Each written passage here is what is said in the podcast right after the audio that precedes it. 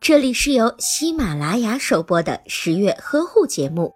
十月呵护帮助孕妈妈们摆脱孕期中的各种烦恼。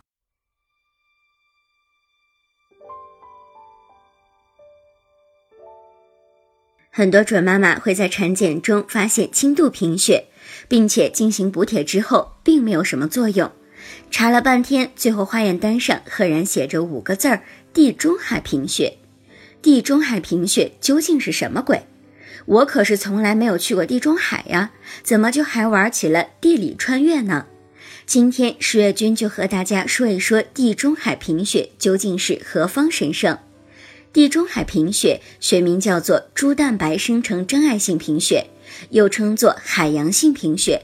是由于遗传基因的缺失，或者是碘突变导致血红蛋白中珠蛋白链合成障碍而引起的遗传性溶血性贫血病。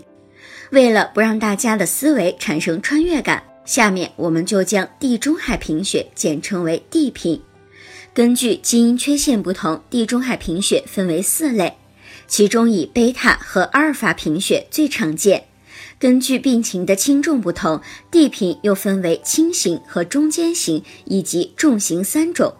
重型地贫一般出生后几天就会发病，贫血、黄疸、发育不良，还有大头、宽眼距、塌鼻梁等特殊的面貌。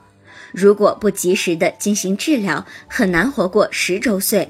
而轻型的地贫往往没有任何的症状，或者是只有轻度的贫血。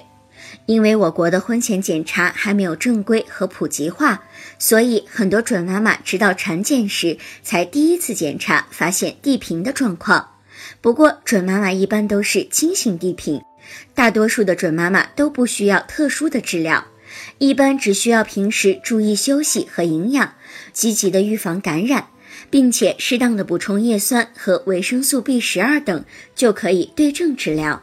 事实上，孕期的地贫最大的危害往往不是严重的贫血，而是对于后代的危险。如果夫妻双方都是地贫患者，并且是同性的，就有可能生出重型地贫的宝宝。比如，夫妻双方都是贝塔型、极轻型或者是轻型地贫，子女就有四分之一的可能完全正常，有二分之一的可能会成为轻型地贫患者。四分之一的概率会成为中型或者是重型地贫患者。目前地贫的治疗手段除了进行造血干细胞移植外，还没有其他的办法可以根治地贫，只有采用输血等方式进行治疗。所以，完善详实的婚前检查是非常重要，并且非常有必要的。婚前就应该搞清楚双方是否存在地贫家族史。必要的时候还需要做地碳链检测和基因分析。如果准妈妈确诊属于地贫的情况，并且已经想要宝宝，怀孕之后就必须要做胎儿的产前基因诊断。